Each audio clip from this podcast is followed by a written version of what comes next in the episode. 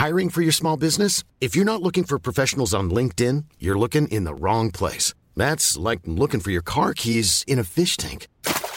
LinkedIn helps you hire professionals you can't find anywhere else, even those who aren't actively searching for a new job but might be open to the perfect role. In a given month, over 70% of LinkedIn users don't even visit other leading job sites. So start looking in the right place. With LinkedIn, you can hire professionals like a professional. Post your free job on linkedin.com slash people today. L'Entertainment Lab by Newton Studio, c'est le podcast 100% Brain Entertainment. Créatifs, responsables de marque, directeurs de plateformes technologiques, Pure Players Entertainment et Communicant 3.0 nous partagent leur point de vue sur l'avenir des marques et du divertissement à l'ère digitale. Ce podcast est animé par Alexis Ferber.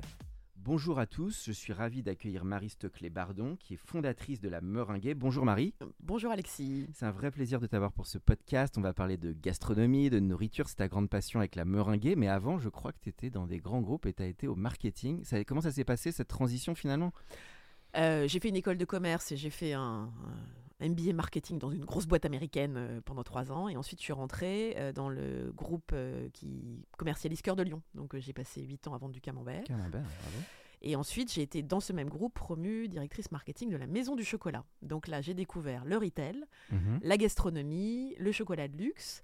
Et au finalement, j'ai plus jamais quitté le retail euh, après parce que c'est vraiment mon truc. Et ce contact client direct, c'est un vrai bonheur. En devenant entrepreneur, d'ailleurs avec ton mari, donc vous avez fait ça en famille, c'est courageux. Il y a à peu près 8 ans, vous avez lancé la Meringuée. Ouais. Et la Meringuée a, dépa- a dé- a démarré rue de Lévis, dans le 17e arrondissement. Absolument. Et alors, c'est parti. euh, euh, mon mari et moi avions bu l'entrepreneuriat dans le biberon. Oui. Euh, lui, fils de vigneron, moi, mon père aussi avait monté sa boîte. Donc, on, ça nous avait déjà chatouillé. Euh, J'avais monté, moi, une boîte aux États-Unis quand je l'avais suivi en quittant la maison du chocolat, autour de la. Ça s'appelait Cooking Rendez-vous, Mhm. à nouveau autour de la bouffe.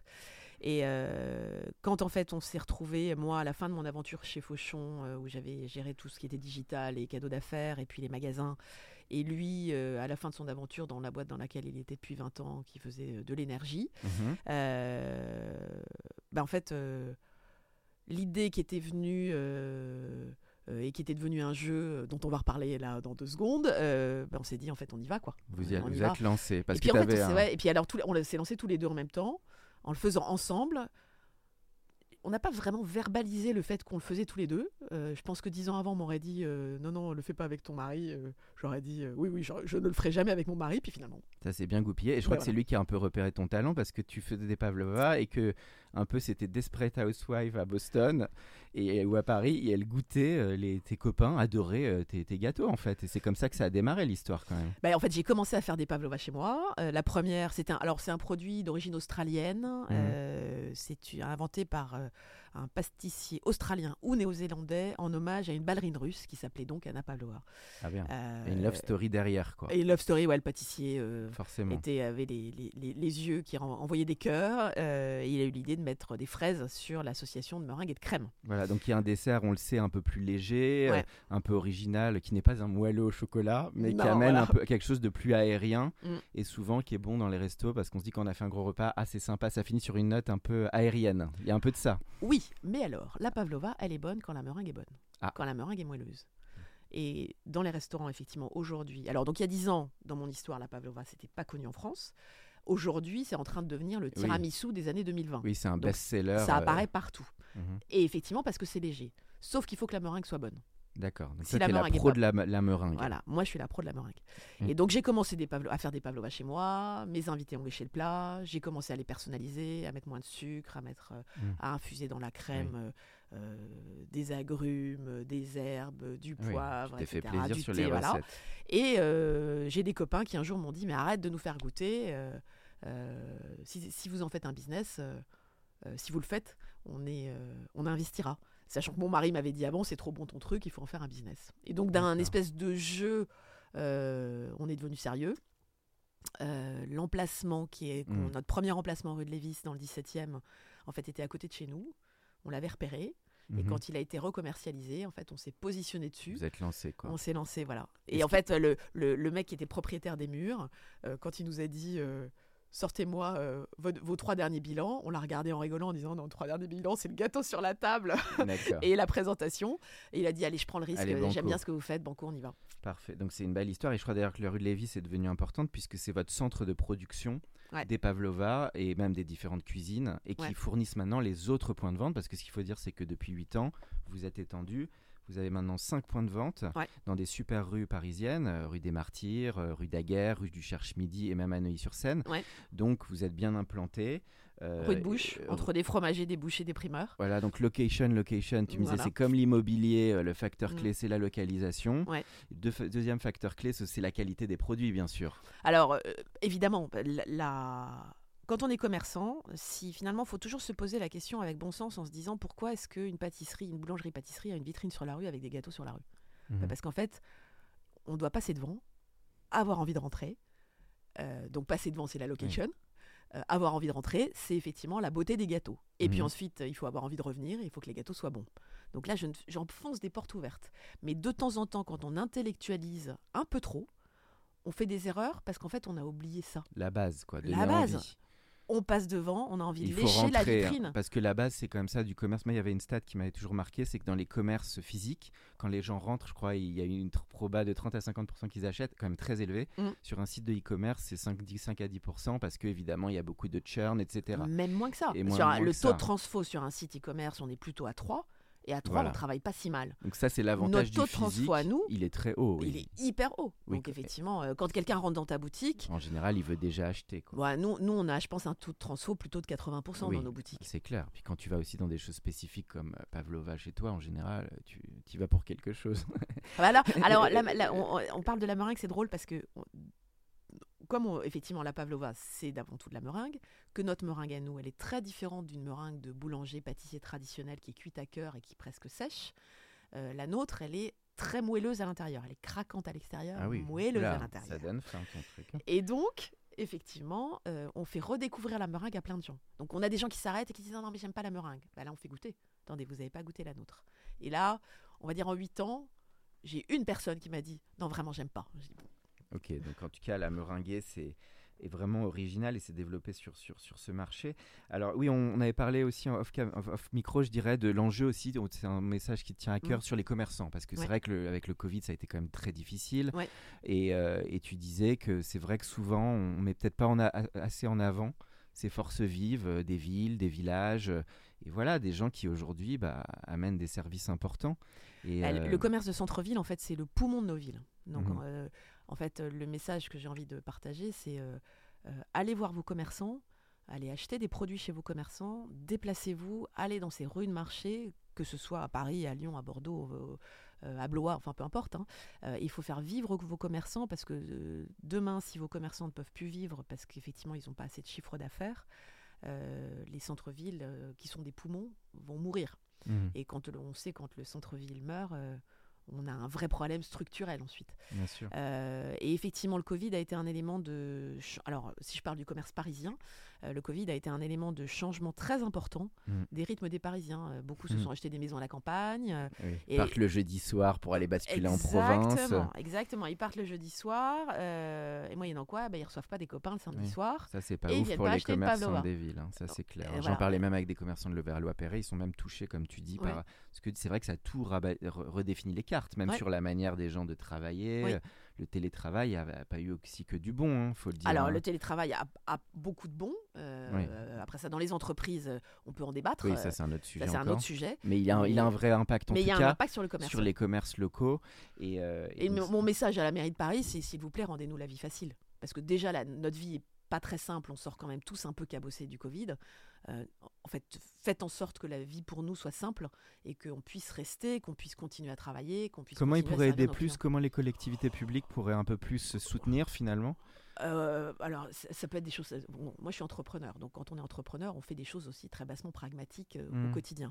Quand on a à batailler avec la mairie de Paris sans interlocuteur parce qu'ils vous facturent des droits de terrasse en double Ah oui. et qu'on n'arrive pas à les avoir, bah, C'est pas très j'ai autre chose à faire en fait que de batailler là-dessus en fait. Donc peut-être il y a des villes aussi de taille intermédiaire qui peuvent parfois font pas mal d'événements sur les, Ouais. co- les commerçants, euh, qui peuvent être Ah bah, sympas. exa- exactement. ça joue. Exactement, Ça, ça peut jouer, de redonner de l'engouement à l'achat parce que c'est une année quand même, on le sait, très difficile pour les Français. Oui. Inflation, on a bien compris qu'il y en avait une, hein, même si on avait, on oublie qu'il y en avait des plus graves il y a 20 ans, mais, mais bon, les, les médias sont des, Ouais. sont des champions. Ça, ça a quand même un impact sur la consommation, évidemment. hein, Bah, sur, alors, euh, Nous, on a essayé de limiter, on a un peu augmenté nos tarifs parce qu'on n'a pas eu le choix. On a essayé de limiter au maximum. Euh, l'un- L'une des choses aussi, en fait, à la meringuée, ce qu'on aime, c'est les choses simples, bien faites, bien exécutées. Il n'y a rien de meilleur que. Donc, on fait Mm. des, des pavlovas. Voilà, euh, je- notre star, c'est une crème fouettée, euh, une pavlova avec une crème fouettée au citron vert, des framboises et des fruits de la passion. Les framboises viennent de Corrèze. euh, et on essaye d'avoir des goûts qui sont francs, qui ont de la pêche. légers. Alors moi je suis une fanatique d'agrumes par exemple, j'en mets beaucoup Mm. dans mes pavlovas.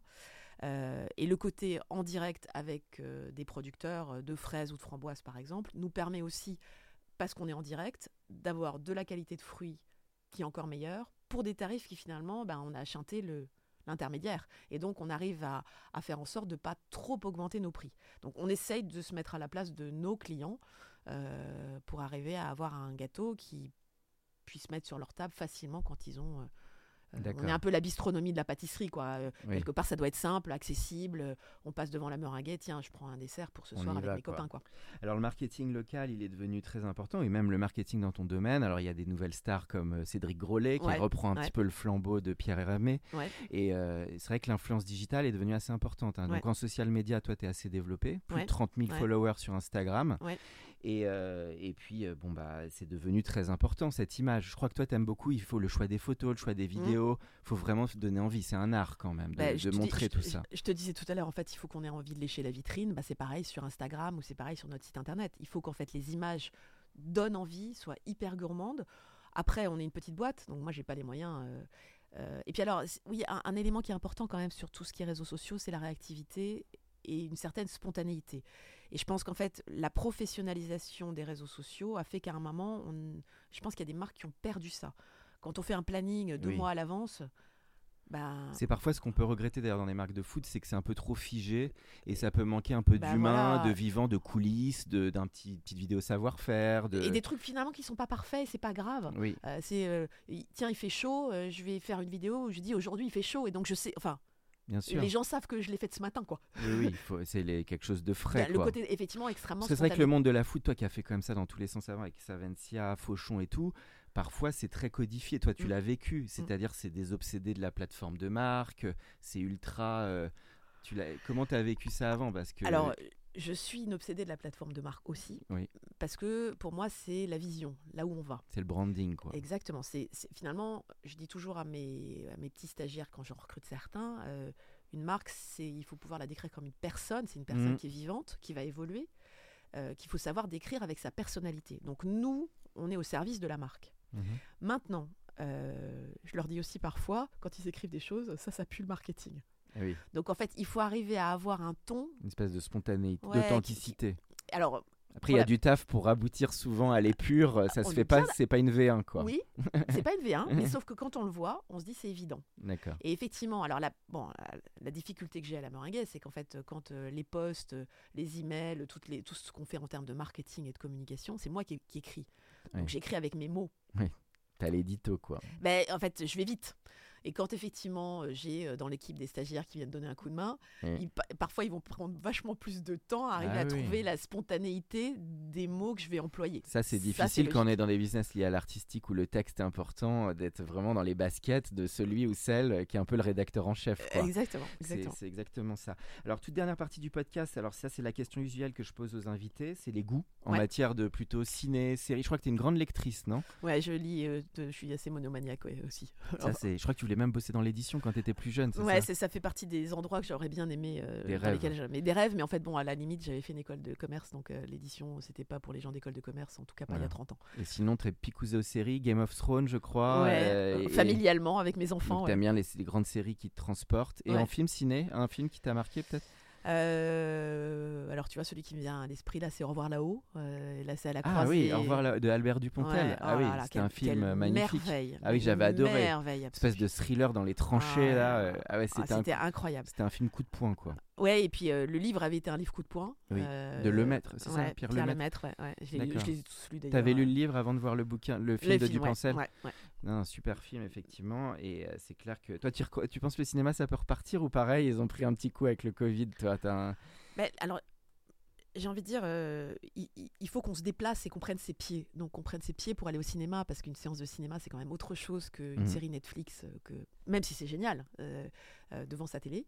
de la même manière envie, que aller faire ses, rues- ses- ses- ses courses dans une rue de commerce, enfin dans de commerce de bouche, c'est mieux que de se faire livrer par. Voilà, donc par des marques que je ne citerai pas. Par contre, tu l'as dit, pour reprendre une analogie, il faut une très forte envie. Et hier, j'ai partagé un post de citation de Christopher Nolan, le grand réalisateur, Ouais. qui a dit Les gens retourneront en salle si- s'il y a des très bons films attractifs, originaux euh, qui, et qui donnent envie. Donc, je pense que c'est un peu Ah, comme euh, les du Pavlova. bon, du bon sens, Non, exactement. mais c'est vrai qu'on peut faire des grands débats, mais à un moment, la demande, elle vient quand il y a une offre qui est costaud aussi en face. Donc, ça fait un petit peu écho à ce que tu disais sur les produits. Et la toute dernière question, bah, c'est le conseil que tu donneras à un ou une jeune bah, qui veut se lancer dans son business du retail et, et monter euh, sa marque ou sa chaîne euh, voilà, de food ou autre d'ailleurs. Alors, il faut, euh, il faut pas avoir peur déjà. Donc, il faut Mhm. en fait être aligné avec soi-même par rapport à la prise de risque. Euh, deux, effectivement, on ne doit pas être entrepreneur.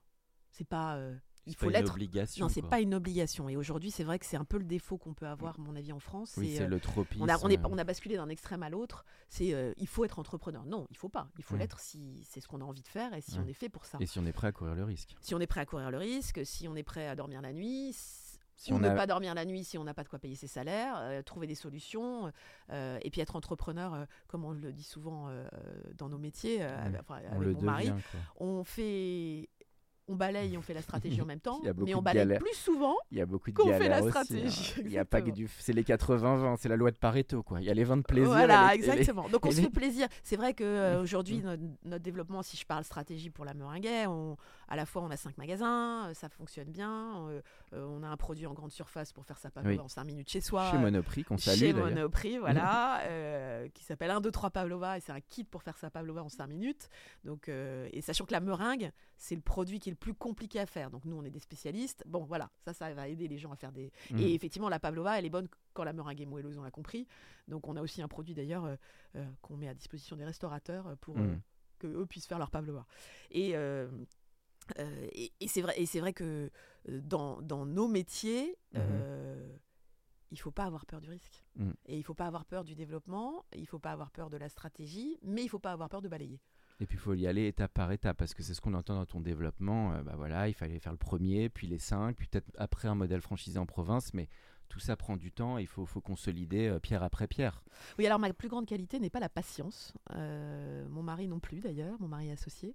Mais en fait, on apprend et on travaille sur soi. c'est un euh, marathon quand même. Ça fait 8 ans que vous êtes dessus quand même. hein. pour ne pas brûler les étapes. Donc aujourd'hui, effectivement, l'étape qu'on a devant nous, c'est la franchise en province. Donc on est en train de monter le dossier euh, pour qu'effectivement, on puisse ensuite aller rencontrer euh, des gens euh, entrepreneurs qui ont envie de monter leur business avec nos- notre aide, avec nos produits et notre marque. Mm. Euh, mais euh, à Lyon, à Bordeaux, à Marseille, euh, Bien sûr. à Montpellier, à Nice, etc. Et continuer à développer ton e-commerce qui représente déjà Ouais. 10% des revenus. Et là aussi, tu continues ce chantier digital en parallèle.